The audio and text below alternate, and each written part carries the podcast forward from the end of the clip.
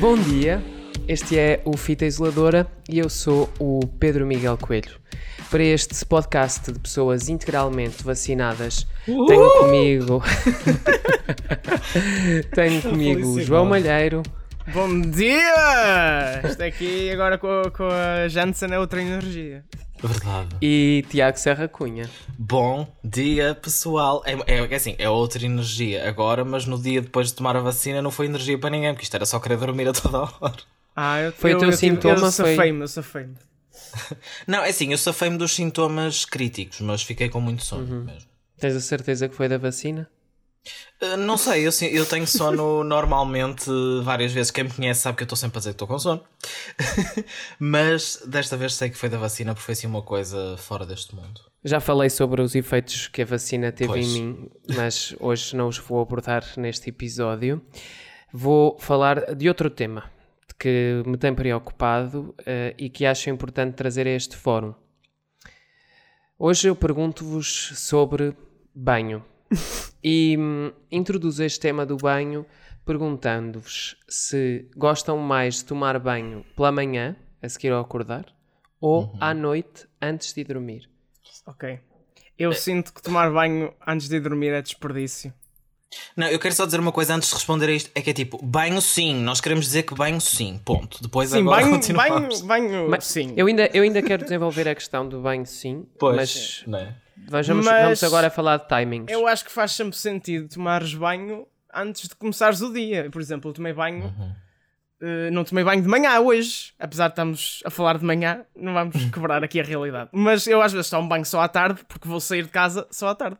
Mas tomo banho antes Ok. de começar o dia, não eh, quando o dia acabou. antes de percebes? começares a tua atividade principal. Exato, porque depois, ao dormir, eu quando acordo já tenho o cabelo todo lixado, porque o meu cabelo é assim muito oleoso, então não vale a pena tomar banho antes e depois acordar e não sei o quê.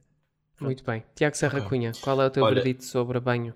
É assim, eu percebo isso e sei que tomar banho de manhã tipo, é uma cena mesmo fixe e eu gosto e concordo, porque tipo, fica-se com outra, outro mood, tipo, Mas tomas banho à mais noite? desperta, mas tomo muito mais vezes banho à noite. Porquê? Porque eu não, opá, não sei, é, deve ser, é o hábito, é assim. Para mim é impensável eu chegar a casa, tipo, acabar o dia e não tomar banho, tipo, sinto-me estranho, sinto-me tipo, sei lá, não é sujo, mas é uma sensação muito estranha e não conseguir dormir. Porque tô- sinto-me mal, pronto, se não vou tomar banho assim ao final do dia, quando acaba o dia. Mas Uma- concordo uma- e compreendo a cena de manhã, porque tipo, também é muito bom e ficas com outra vibe para o dia.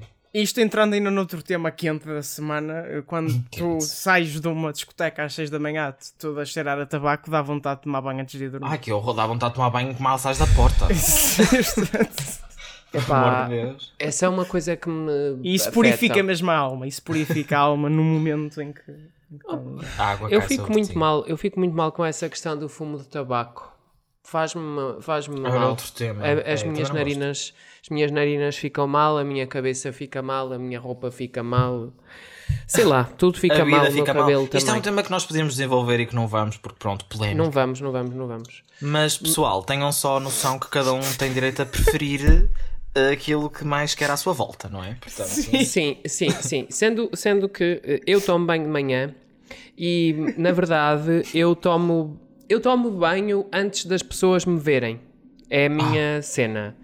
Eh, É para eu não posso linda. aparecer, eu não posso aparecer a uma pessoa sem tomar banho, não é? Ah não, É- mas no é verão e assim meu- eu também acho, tipo, uma pessoa dorme, vem assim toda ressolhada de dormir e coisas, não é? O meu cabelo fica incontrolável. Pois, eh, ao acordar. Eh, e, portanto, eu tenho, se- tenho sempre que tomar banho, nem que seja por esse motivo. Mas eu também acordo. Eu não acordo bem. Eu não, eu não tenho um acordar eh, que seja harmónico. bonito. Sim, e portanto eu preciso sempre tomar um banho para passar para o nível seguinte. E portanto, por exemplo, hoje, antes de estar aqui a gravar convosco, eu já eh, tomei uma banhoca, já hum, É lavei bem, os dentinhos, já me perfumei. Tu, tu quando, tu, quando vens cá, vens com nível, não é? É. Sim, Assim, sim, todo- sim. Eu não posso aparecer perante vocês como se fosse qualquer um pano da cozinha já usado. Em, antes, de, antes de passarmos para os temas desta semana, eu quero só eh, realçar aqui uma recomendação. Tomem banho. Tomem, Tomem, banho, tomem, seja, seja de manhã, seja de tarde, seja ao fim do dia, tomem banho. Um, beijo banho, para ti, mim- Jake Gyllenhaal, gostamos muito de ti.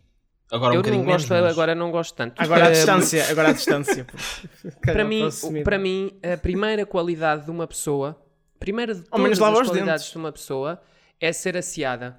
Uhum. Se a pessoa for aciada, a pessoa já já está num nível positivo para mim. Claro que depois pode Tens uns pode- padrões mesmo baixos. Pode, não, não, ela depois pode juntar defeitos, não é? Que eh, vão baixar a sua nota, mas logo Hum. entra em terreno positivo se, se for aciada.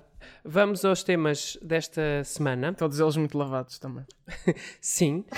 Aciados temos, temos Brooklyn Nine-Nine a estrear a sua última temporada esta quinta-feira e, e eles também tiveram que fazer aqui uma certa limpeza eh, ao nível dos guiões. Eles tinham guiões preparados para a oitava temporada, acabaram por ir todos os guiões para o lixo Ahm, e a nova temporada que estreia agora já levou aqui algumas alterações. Lavaram os guiões.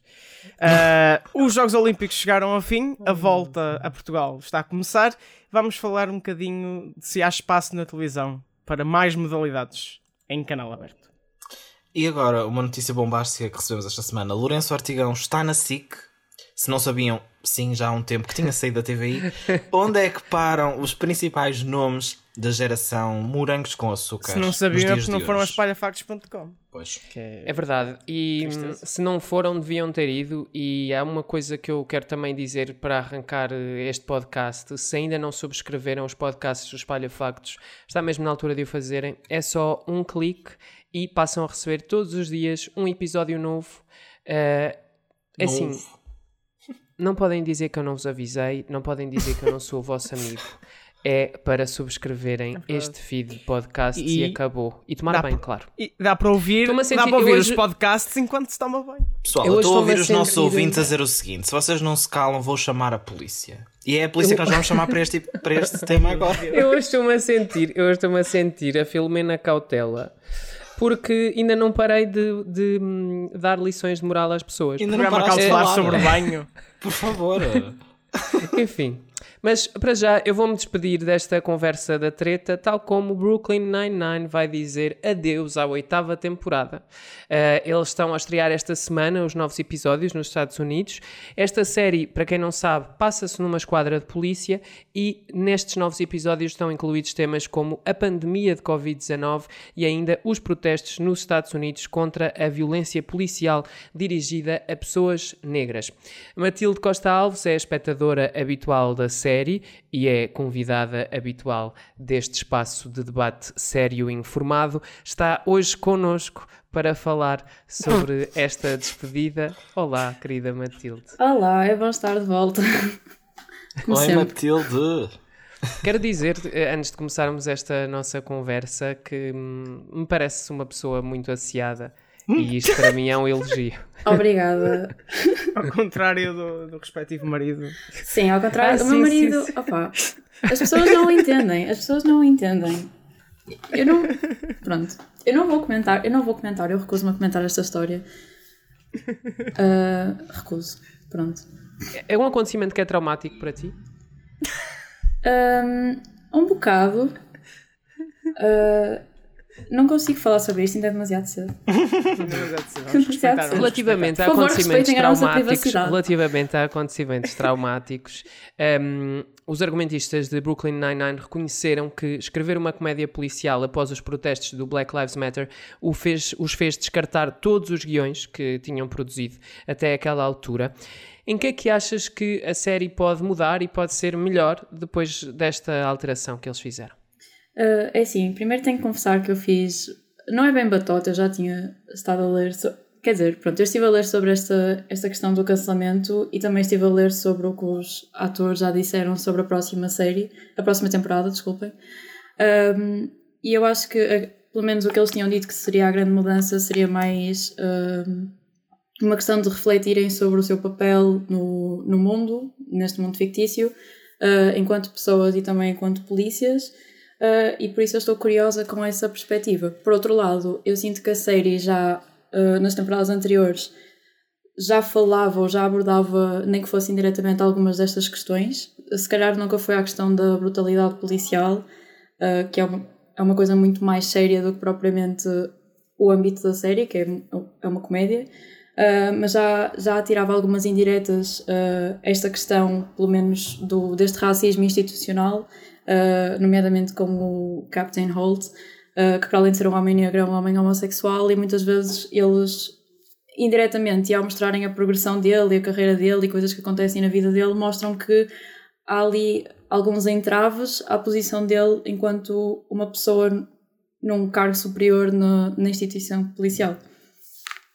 Por isso eu penso que já não é, um já não é novo, já não é novo este comentário social por parte da série, não é? Eu acho que não é novo, embora eu sinta que muita gente ao ver a série sente, sente que há aqui uma espécie de glorificação à polícia que não corresponde à realidade ou uma glorificação pronto, provavelmente a polícia de Nova York, o distrito 99, não é exatamente como a série, não é? Uh, certo. De qualquer forma, embora pareça que há uma espécie de glorificação, ao mesmo tempo eles vão mostrando aquilo que poderia ser o futuro ou que poderia ser uma polícia se fosse mais consciente. Uh, claro que isto só na parte de, de, destas questões sociais e não propriamente na questão da, da, brutalidade policial, que é uma coisa muito mais grave e que não passa por pequenas mudanças, não é? Um, por isso eu acho que eles. Acho interessante, pelo menos, que eles tenham re realmente repensado nisto e terem descartado todos esses guiões que tinham antes uh, para fazer uma temporada muito mais consciente, até porque esta é a última temporada da série. Por isso acho que eles acabarem nesta nota, apesar de serem uma série de comédia, é bastante importante também para demonstrar que, que não era essa a intenção deles, uma glorificação simplesmente daquilo que é a instituição policial, quando muita gente que se calhar vê a série está por aí a gritar. Uh, para, para fazermos um defund da, da polícia e por aí fora. Sim, e mostrar só o lado alegre sem ter em consciência essas questões, não é? Sim. Mas tu conheces bem o, o, tom da série, de que forma é que tu achas que estas questões. Claro que isto é um bocadinho impossível de prever, não é? Uhum. Porque a série ainda vai, ainda vai chegar. Mas de que forma é que tu achas que estas questões podem ser eh, faladas e discutidas ao longo dos episódios? Achas que pode lá estar a ver, por exemplo, como faziam com a personagem do Captain Holt, esta forma um bocadinho mais oculta, mas não, quer, não é oculta a palavra, um bocadinho mais disfarçada, mas que ao mesmo tempo fala por si só ao mostrar estes exemplos concretos de situações que aconteceram aos personagens que em parte são cómicas, em parte não, não é? Às vezes a comédia também serve para isso, para mostrar essas realidades mais difíceis de uma forma mais compreensível. Sim, eu acho que eles na, durante a série foram sempre utilizando situações mais difíceis e nem falo destas questões sociais, às vezes só coisas de, das personagens uh, foram sempre mostrando isso Aliás, alguma... só desculpa interromper, mas nós também temos um cast diverso, tanto em termos de orientação sexual, de etnia, etc. Portanto, já temos aqui várias camadas não é, que têm vindo a ser mostradas. Sim, e eles foram mostrando isso ao longo do desenvolvimento dos personagens. Por exemplo, uh, podemos falar por exemplo, da questão da, da Rosa ser a certo ponto se assumir como bissexual, ou até podemos uhum. ir a coisas mais banais como a forma como eles exploram durante toda a série os daddy issues do Peralta. Uhum, uh, eu acho que há, que há, aqui um bocadinho, é preciso ter essa sensibilidade a abordar este tema, tendo em conta o historial agora. Agora, não é só agora, mas infelizmente só agora é que ficou. é que houve todo. Pronto, foi, uhum. foi a situação a mais grave sim. e que houve toda a discussão foi em todo o mundo, a questão do George Floyd. Um, eu acho que é preciso haver uma sensibilidade a explorar estes temas e eu penso que, e também pela forma como a série se foi desenvolvendo, isto é, nestas últimas temporadas a série está mais madura e até porque as personagens em si estão mais maduras e isso nota-se, por exemplo, agora não temos um Peralta completamente estúpido, sem ofensa, uh, porque ele até é bastante inteligente a, a personagem, mas não temos uh, só simplesmente polícias jovens adultos a tentarem encontrar-se ali, simplesmente uh, agora temos temos, pronto, já são casados, já fazem a sua vida, têm uma postura mais madura, ou seja, eu acho que eles já não vão fazer isto mais só pela comédia e vão tentar ser mais Sim. sensíveis nestes tópicos do que a forma como o faziam antes.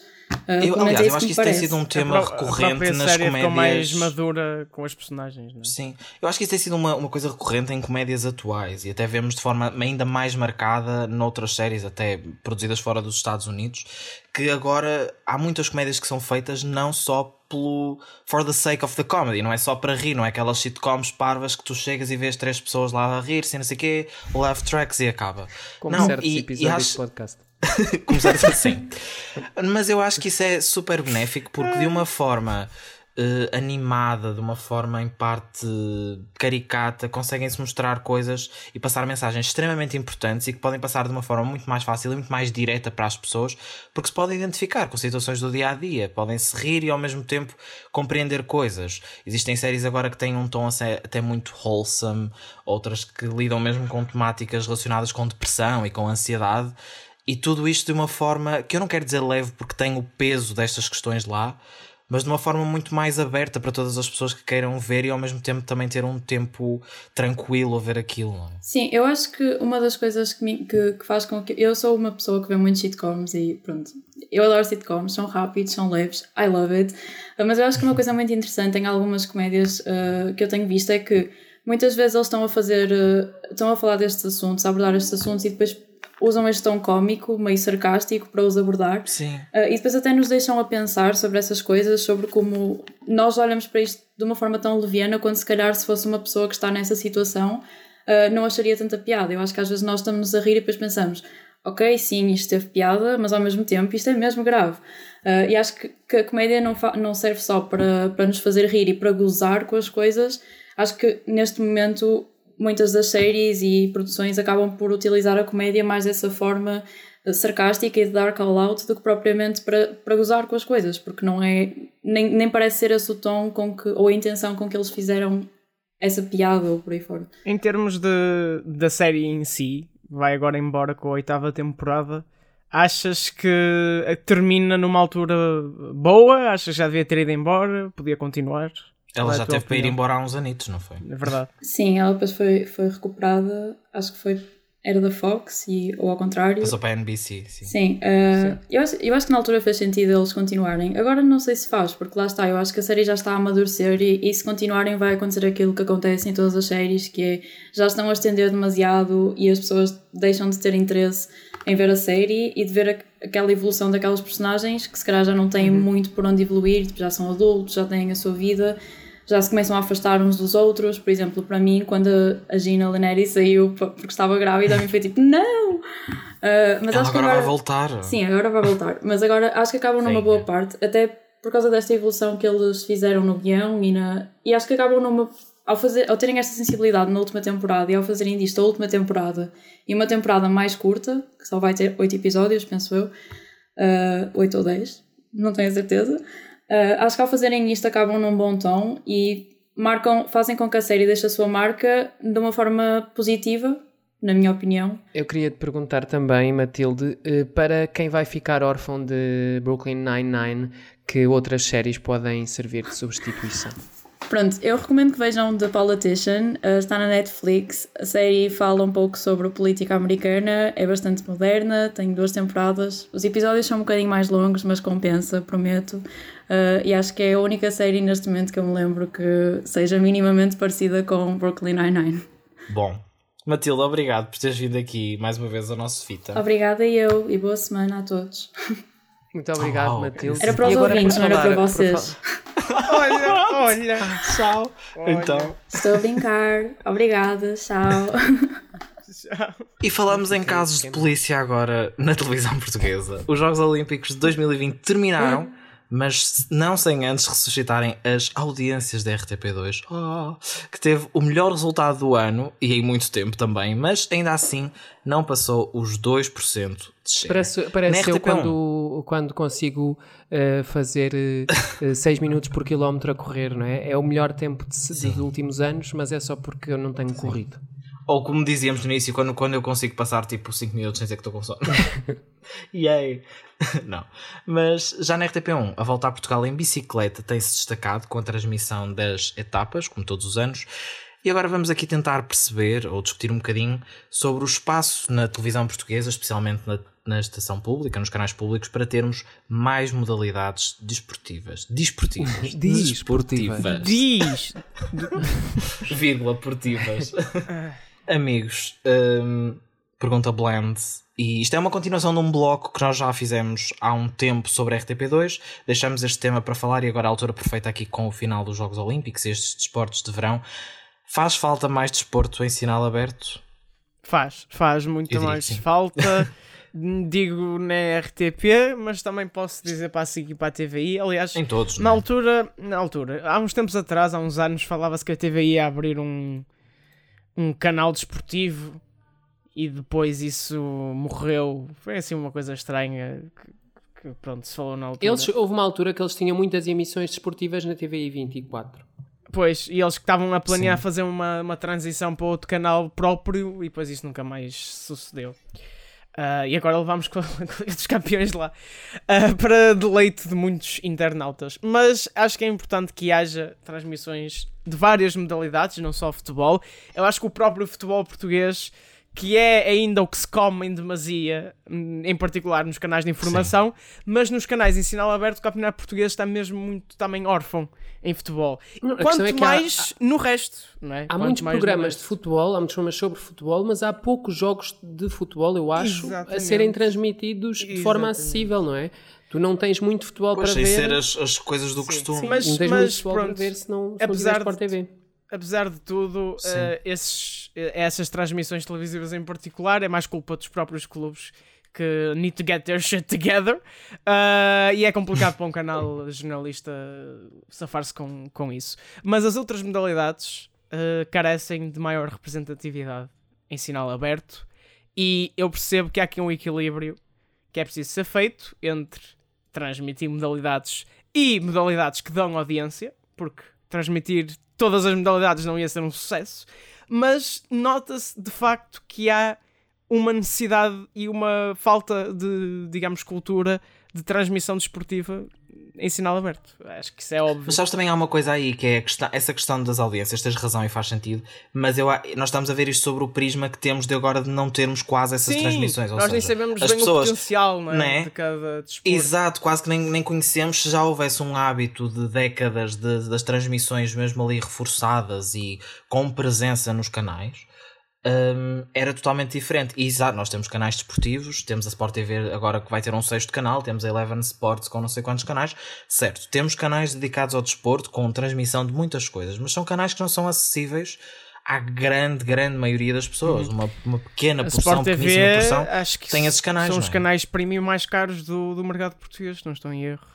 Sim, e, e com todo o mérito de, de trabalho que possam fazer, porque efetivamente transmitem muita coisa, muita coisa distinta, e eu acho que isso é ótimo, mas não pode ser só nesses canais, não é? É como cinema e séries não podem ficar só reservados para os canais de cinema e séries, também temos que ter esse tipo de cultura a passar nos canais generalistas, a mesma coisa se passa, se passa com o desporto. E acho que é uma coisa que nós vemos muito agora, especialmente nesta época dos Jogos Olímpicos. Claro que é um evento específico, são os Olímpicos, que têm literalmente séculos de história, não é? As pessoas vão querer ver e gostam de ver pelo que é e pelo que representam, não só pelas modalidades em específico. Mas nesta altura nós vemos um entusiasmo das pessoas crescente com ver aquele jogo de handball e ver aquela coisa, aquela modalidade que fica na praia, e ver aquela modalidade de não sei aonde, e natação e blá blá blá. E porquê? Porque há- para muitas pessoas, claro que é um evento que tem outra dimensão e é aquilo que lhes chama a atenção, mas para muitas pessoas é a única vez que estão a ver uma transmissão disto na televisão, de uma prova de Certo. surf ou de uma prova de, do desporto mais aleatório que podiam, até mesmo de atletismo, que é o desporto rei da competição e que as pessoas mais estão à espera para ver.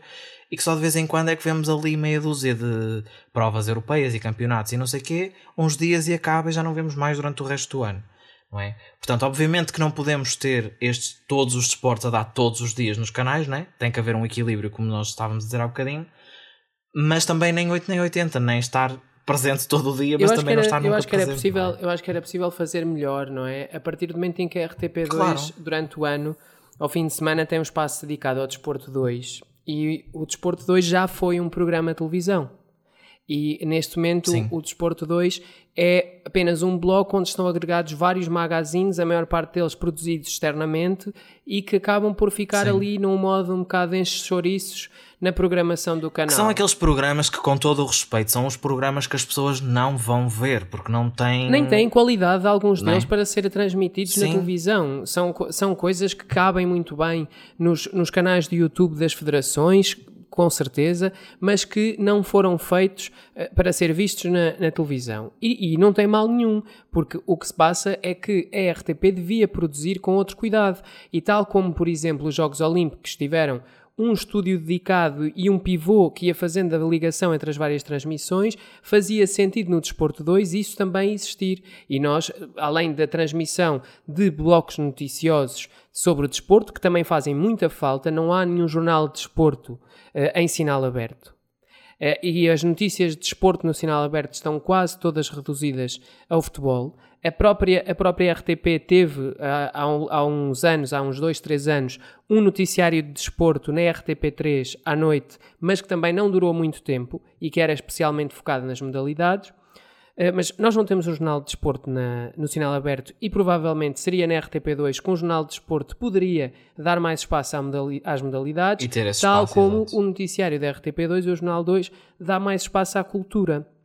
E a mim parece-me que, dentro daquelas que são as responsabilidades da RTP2 no contrato de concessão, não deve haver uma limitação daquele que é o papel da RTP2, que ainda por cima vai ficar muito desfalcada quando o canal do conhecimento ficar com a parte dos documentários e possivelmente a tal RTP Memória e RTP4 fica com os conteúdos infantis. E portanto, a RTP2 deve efetivamente ser a alternativa. E ser a alternativa é há uma necessidade, há uma vontade de ver programas desportivos na televisão, possivelmente não para fazer 20, 30, 40% de share, mas para fazer só 3, 4, 5, 6% de share, mas é a RTP2 que tem que ter esse papel. Claro que para ter esse papel tem de ter orçamento. Não há milagres, Pois, não é? seja Como é óbvio. é? Nós não, não podemos exigir uma programação sem, sem dotar os canais de orçamento mas possivelmente também com recurso a patrocínios, etc., seria possível pagar estas emissões. Claro que depois entramos aqui noutro problema, que a RTP2 não pode passar. Não, queria só acrescentar, porque senão parece que estou a dizer uma coisa incorreta. A RTP2 não pode ter intervalos comerciais. Pode ter patrocínios, mas não pode ter Sim. intervalos pagos. É isso. Exato. Isto é uma questão muito transversal aquilo que nós temos vindo a dizer. Às vezes, fazer uma melhor seleção ou ter uma visão mais ampla sobre determinados temas não significa ter um orçamento milionário para fazer essas coisas. Claro que é mesmo isso, não se pode fazer milagres e nós não estamos aqui só a dizer ah, devia ter porque devia ter. Não. Se era bom ter, se deveria ter, em, em teoria, sim. Se é possível e se é assim tão simples, obviamente que não. Mas existem formas, existem visões e acho que é esse o problema nós estamos aqui a falar mais da RTP2, pode ser de outros, mas era lá está aquele bocadinho que tínhamos deixado da outra análise que tínhamos feito, que é a falta de visão às vezes para certo tipo de, de espaços na grelha, ou para certo, uhum. certo, o melhor aproveitamento de alguns produtos que já podem ter em mãos. Não é? E acho que é muitas vezes isso que falta acima, às vezes, dos orçamentos, ou antes, antes de chegarmos aos orçamentos milionários, ou com muito dinheiro para transmitir isto, isto e aquilo, há coisas que já estão ali na mão que podiam ser muito melhor aproveitadas e que não têm os custos todos que às vezes as pessoas dizem que poderiam vir a ter, não é? Sim. E... Essa questão do Desporto 2, há uns anos já tivemos. Era uma parede atrás com um pivô sentado à frente. Sim. Mas já teve uma presença muito maior do que tem hoje em dia. Esse bloco. Eu lembro-me que chegava ao sábado e ao domingo e, e o que estava a dar aqui em casa na televisão era o Desporto 2.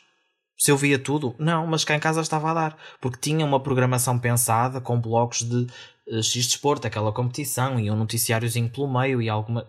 Era diferente.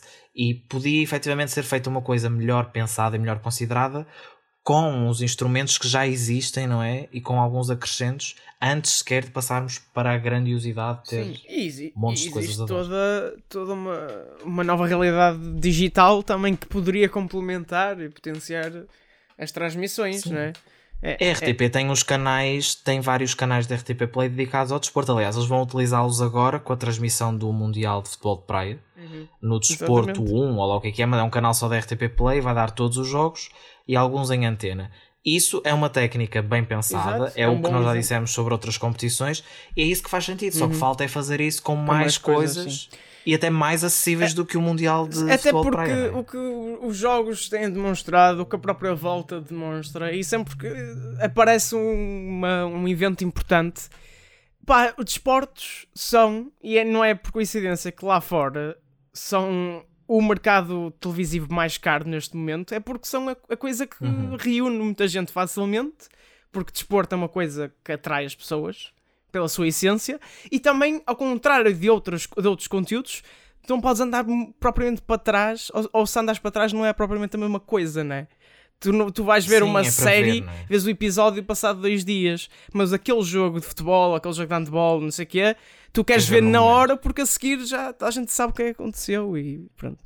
Sim. O imediatismo do desporto vale muito e eu acho que o mercado televisivo português podia também valorizar-se muito com isso. E valorizar as modalidades, não é? Que é outra coisa que Uhum. nós não nos podemos esquecer, é que quando tu vês um desporto na televisão, tu lembras-te que o desporto existe e pensas, ok, se calhar eu posso praticar este Certo. desporto, não é? E, e isso é... Sim, É, e era até isso que eu queria dizer há bocadinho com a cena dos jogos. existe- As pessoas agora. Milhares é? de portugueses, tipo, nós não só jogamos à bola, milhares de portugueses praticam uma carrada de esportes distintos e certamente Sim. gostariam de ver. Alguns que a gente até nem, nem se lembra Exato, agora e de falar. gostariam né? de ver Coisas os desportos na televisão e, portanto, certamente que haveria público para ver. Segundo o programa estratégico do desporto escolar, existem em só grupos barra equipas com alunos, né? Existem mil e tal equipas de futsal, 700 e tal equipas de vôlei, 700 e tal de badminton, 600 e tal de ténis de mesa, 400 e tal de natação. E, e pronto, e depois Sim. não existe, digamos, muita atenção mediática a estes esportes. Mas acho que é essa questão, é tipo, é, é o equilíbrio, eu acho que é a palavra-chave, não é? O Disto, futsal é talvez a exceção, é que tem. Mas, Mas lá está, o que- mas que futsal mesmo tem a assim- proximidade do futebol, não é? Mas que mesmo assim o futsal tem tido muito menos transmissão do que tinha antes. Sim. Uh, claro que esta última época, esta última época foi atípica, não é? Porque tivemos também Sim. muitas limitações, mas o próprio futsal não tem tido assim tanta, tanta transmissão e a verdade é que a pandemia também acabou por revelar algumas assimetrias no modo como as várias modalidades são tratadas, não é? Porque Certo. nós tivemos as competições de futebol a regressar e tivemos outras competições que não regressaram em 2020, Foram a não é? A maioria das modalidades. Fica aqui uma dica além eh, TV ou além média, que é, e até se vocês que gostam muito de ver futebol pelo vosso clube favorito, e façam isso à vontade, mas podem ir ver outras modalidades do vosso clube. Pá, Do clube. Aliás, modalidades, Eu modalidades tipo com handball, quantas pessoas esquecem. handball, Exato. vôlei, hockey em patins e basquetebol, geralmente são facílimos de comprar bilhetes porque os bilhetes são muito baratos. Enquanto para ver um jogo Sim. de futebol dos grandes é preciso pagar dezenas e dezenas de euros, não é? Antes de fecharmos este bloco, quero também só dizer que, e isto numa nota positiva, a RTP tem 500 horas de transmissão dos Jogos Paralímpicos. Vão começar no dia 24 de agosto e vão estar no ar excelente. até o dia 6 de setembro. Ainda não há detalhes sobre a transmissão, portanto, não se sabe quantas horas é que estarão disponíveis em sinal aberto e quantas é que estarão disponíveis no RTP Play, mas a verdade é que serão 500 horas, mais do dobro do que as horas que houve nos Jogos Olímpicos e também aqui porque acredito que a disputa pelos direitos não, não tenha sido tão apertada e a RTP conseguiu aqui Sim. um acordo melhor. Vamos agora ver se também põe eh, os Paralímpicos a ocupar espaço na, na grelha de sinal aberto, o que seria muito bem-vindo até para dar visibilidade eh, aos atletas que em geral têm Sim. bons resultados. Pronto, e agora terminamos este, este tema e vamos para outras morangadas neste podcast. E pode-se dizer que houve uma transferência olímpica para a SIC. Lourenço Ortigão vai para o canal um mês depois da sua saída da TVI. Um dos rostos mais conhecidos da geração Morangos prepara-se para abraçar novos desafios na ficção. Outros nomes como Sara Matos, Cláudia Vieira, João Catarré, Benedita Pereira, Tiago Aldeia, Diogo Martins, Diogo Valsacina, Tiago Felizardo e Cisley Dias também já não estão na estação de Queluz. Isto é uma salganhada de gente que, que já, que já se na Abandonou. Connosco para comentar Abandonou. o que foi esta geração Morangos e esta mudança também para outra casa, temos connosco a Andreia Santos. Olá, Andreia. Olá, Malheiro, olá a todos. Mais uma vez aqui no podcast. Camarada de videoclube. Bem-vindo a um podcast que Exato, não o sim, videoclube. Não me dá saudades. Mais saudáveis aqui. Menos ao take, sim. mais, mais, mais lavados também, não é? Toma-se banho. Mais family friendly. No videoclube não tomam banho, não tomam banho no Não, não, não tomam banho lá. não se toma banho lá. Ah, pronto. E, Andreia, ah, pergunto-te diretamente se achas que o Lourenço Ortigão fez bem em mudar de ares. Epá, eu acho sinceramente que foi um risco, especialmente tendo em conta que a primeira coisa que ele vai fazer na SIC vai ser uma série para, para a Opto, que por acaso é uma coisa que nenhuma das outras transferências aconteceu desta forma, até porque a Opto não existia. Ahm, mas até agora, a maior parte da- das pessoas que de facto mudaram para a SIC correu-lhes todos bem, especialmente se pensarmos, por exemplo, na Sara Matos ou na Cláudia Vieira. Ou mesmo, por exemplo, eu tinha estado a ver a Carolina Loureiro, quando ela mudou para a SIC, uh, foi, foram tudo transferências que correram super bem e que, na verdade, acabaram por fazer com que as carreiras um, se desenvolvessem mais. Agora, para ele acho que foi mesmo um risco, tendo em conta o que ele vai fazer, que é uma série para uma para uma plataforma de streaming. Quer dizer, se vai correr bem, se não vai. Mas eu acho, eu acho que a escolha dele é precisa, a escolha dele é precisamente por isto, ou seja, ele já toda a gente o viu, já toda a gente o conhece, ele tem muitos fãs e acho que ele está a optar por escolher projetos que o podem credibilizar artisticamente. Uh, e acho que isso era um percurso até que ele já tinha começado antes na, na TVI, porque hum, na TVI a última coisa que foi para o ar com, com ele foi a novela Prisioneira, mas ele estava a gravar uma série chamada Pecado, que é uma série de seis episódios, não se sabe quando é que irá estrear mas que é uma série, fez também o Até que a Vida nos Separe na RTP, também vai entrar na Rainha Bastarda, que vai estrear no ano que vem também na RTP, Essa e série aqui a fazer uma opção... Está tipo há um ano, não é? A ser gravada. Sim, que já foi sim, gravado. e Tem, tem, estado aqui, tem estado aqui a fazer uma opção também por estes formatos mais curtos e que permitem um bocadinho um trabalho mais aprofundado de representação do que as telenovelas, que acabam por ser mais gravadas num, num ritmo de linha de montagem. E, eu- e ele vai ser protagonista desta nova temporada do clube. O clube, de resto, é a única série do- da Opto que eh, foi renovada para mais que uma temporada, portanto teve uma primeira temporada, já teve uma segunda temporada e agora vai para a terceira e ele vai assumir aqui um papel muito diferente dos papéis que teve até agora na carreira, porque vai ser o dono do clube.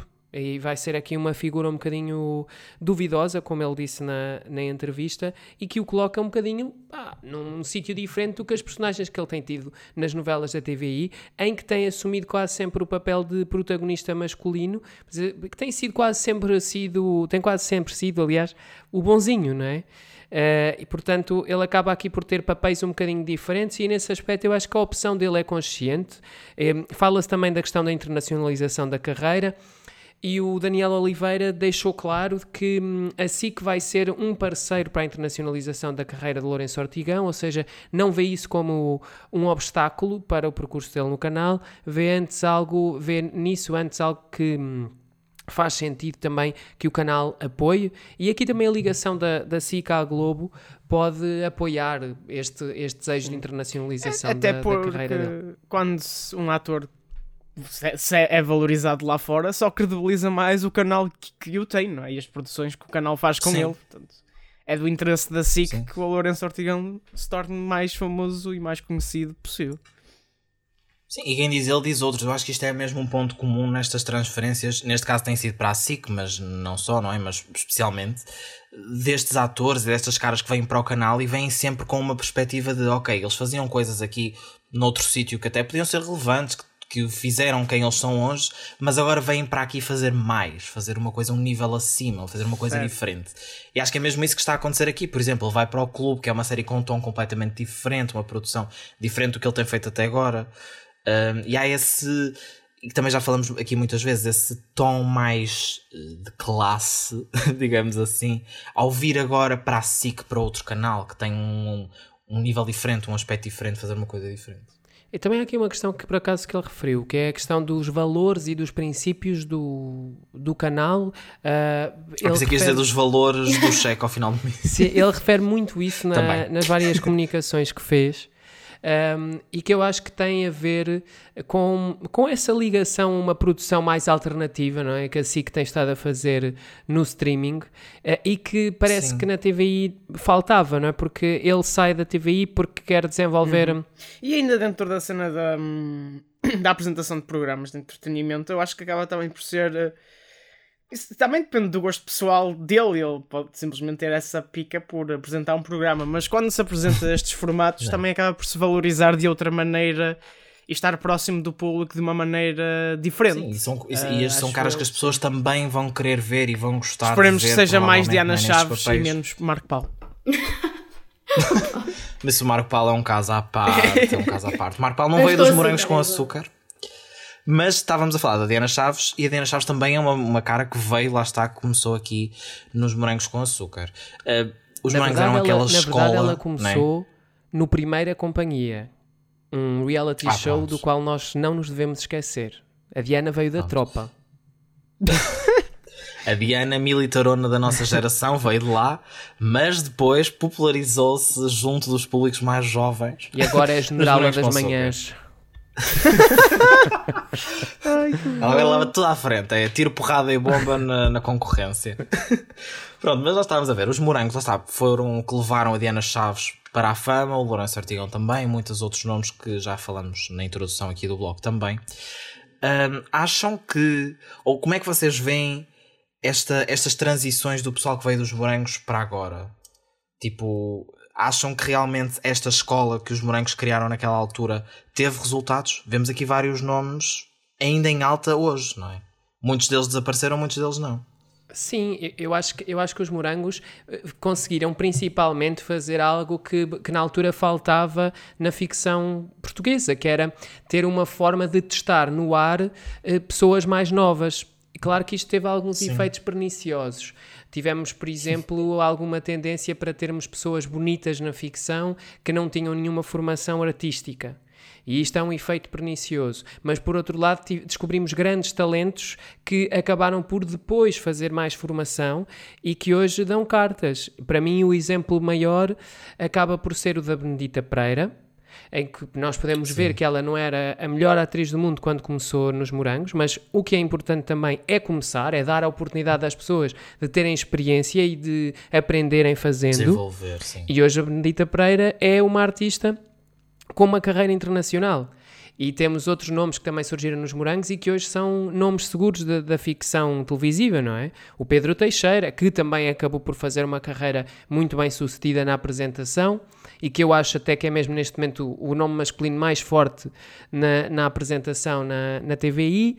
Ahm, a Cláudia Vieira, o João Catarré, enfim, todos eles têm tido um percurso de carreira interessante e diverso. Claro que em tanta Monteiro, gente, em tanta gente que foi descoberta, hum, é, claro que é difícil que todos fiquem na crista da onda, mas a verdade é que os morangos foram as colinhas de- da ficção portuguesa. Sim, e acho que até agora Sim, de onde saíram mesmo muitos dos nomes que nós vemos já agora, tentaram replicar, mas ainda nunca se conseguiu fazer o que foi o Morangos com Açúcar.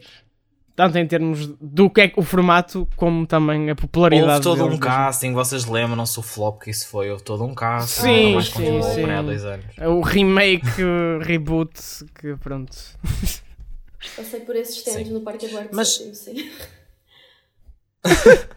Pessoal, temos de nos inscrever nos morangos se queremos ter alguém na vida. Morangos com Mas acham que espalha isso- factos com açúcar. Que isso continua a acontecer ou acham que parou um bocadinho com o final dos morangos? Toda essa fábrica de talentos e de trazer cá para fora pessoas que ficavam grandes, não é? E que continuam nos dias de hoje. Acham que tem acontecido da mesma forma ou é já uma mecânica diferente que temos visto? Eu acho que o que acontecia muito, e que, pronto, ainda se vê, aliás, hoje, que grande parte dos atores, dos grandes atores que se vê, vieram dos Morangos com Açúcar e deixou de existir um, um programa ou uma novela, ou seja o que for, Um sítio, exato, em que isso acontecesse. Claro que continua a haver descoberta de talentos e que continua a haver eh, novelas e programas que chegam e as pessoas depois a partir desse programa se formam, mas isso é um bocado mais como o que acontecia antes dos morangos com açúcar. Agora, uma coisa daquelas, de onde saíam tanta atora, de onde saía tanto talento, que não se via de outra forma, acho que deixou um pouco de acontecer. Pelo menos daquela forma consistente como acontecia. Havia um bocado uma busca massiva, não é? Sim, então, e eu estava-me a lembrar, por Exato. exemplo, estava-me a lembrar, por exemplo, do nome como a Sara Barros Leitão. Ela também participou nos Morangos com Açúcar, participou depois noutras temporadas. Hoje em dia ela continua a ser atriz, mas tem também um- uma, uma atuação muito diferente noutras áreas. E se calhar o talento dela não tinha sido mostrado cá para fora se não tivesse participado nos Morangos, mesmo que, não, que hoje em dia ela se calhar já não se reveja naquele tipo de papéis. E é uma coisa, isto é só um exemplo, muitos outros nomes também puderam fazer o mesmo, mas hoje em dia, como dizias, André, já não há uma, uma plataforma tão eh, nítida, tão explícita para isto acontecer. E o que eu tenho visto a acontecer são muitos, opá, as influencers do Instagram e Sim. os youtubers e não sei o que que têm ido para as novelas, não é? Também a verdade é que o consumo mediático também mudou muito, não é? É diferente. Porque hoje mu- o- muitos jovens que- da idade do que, dos que hoje vêem canais do YouTube religiosamente viam os morangos. E hoje, se houvesse Sim. uma temporada dos morangos, eu não acredito que iria ter a audiência que Sucesso, os morangos sim. tiveram na altura, não é? Porque o consumo deste tipo de Sim. coisas Se alterou muito, não é? Por- Sim, e aliás, a, a- a nova temporada que ia existir já ia seguir um bocadinho essa linha, supostamente ia ter a Bárbara Bandeira e não sei o quê, para precisamente não é chamar as pessoas das redes sociais. Eu achava que ia ter aquela April Ivy, por acaso. Eu acho que a Bárbara Bandeira também estava lá. Também estava lá, Alguns. também estava lá. Elas são todas amigas. Bom, e fica por aqui a nossa conversa do, sobre os morangos com açúcar, sobre a geração e sobre a mudança para a SIC do Lourenço Ortigão. Isto rimou assim um bocado, foi sem querer. Andreia, muito obrigado por teres vindo mais uma vez ao Fita Isoladora. Obrigada, eu. E agora. Vamos ver se no futuro há aí novos moranguices Sim. ou bananices ou sei lá outra fruta. Isso lembrou-me o morangais, aquela Ai, bebida dos morangos, o morangais. Mas olhem, agora acabou-se a fruta e acabou-se o açúcar. Temos que ir embora. Uh, Acabou-se o açúcar, Só salvo seja, porque vocês podem continuar a ter muito açúcar todos os dias no feed do Espalha Factos. Excelente. Podem e devem subscrever este feed. Se nos estás a ouvir com muita atenção, aproveita também para deixar as tuas reviews e comentários, seja nas plataformas de podcast, seja no nosso site. E nas nossas redes. Este foi o Fita Isoladora que volta todas as quintas-feiras às 7 da manhã. Às sextas, há factos da semana com o resumo de notícias dos últimos 7 dias. Esta semana vou ser eu a resumir a semana. Vou ser eu. Vou E ser sem eu. pausas. Toda a informação sobre TV, cinema e entretenimento para ler em espalhafactos.com, arroba espalhafactos em todas as redes sociais. Vocês já repararam que o Malheiro vai estar no ar três dias seguidos aqui neste, neste Isto, é, isto é só privilégios, sabes? Ele é, é assim. Sempre a bombá-las. Tiro porrada e bomba na concorrência. Exatamente. Bom, e é Mas assim, na que nem Diana Chaves. É assim que, que nós vamos embora. Eh, hoje sou eu que tenho a responsabilidade de encerrar este podcast com uma sugestão musical. DJ, solta o som. E não sabe, eu estava, sabes que eu estava bem naquele sentimento de ah, ok, vou conseguir terminar sem ele dizer DJ solta o som. Meus amigos, To- todas as na semanas tentámos. Hoje, hoje Muitos muito, tentaram, mas sempre falharam. Hoje muito suave, vamos com Carry You da Ruel com a Flurry a fechar então este nosso episódio. Informo também que todas as músicas que nós sugerimos todas as semanas aqui no fim de cada episódio já estão disponíveis numa playlist que reúne todas as sugestões musicais do Fita Isoladora. É o mixtape da Chama, está eh, disponível também no link deste. Aliás, o link para essa playlist está disponível na descrição deste episódio. Assim é que é. Meus queridos, foi um gosto estar convosco mais Adiós. uma semana. Igualmente. Até para a, Até para a semana. Para a semana. Fiquem bem. I know it hurts, it's hard to breathe so much.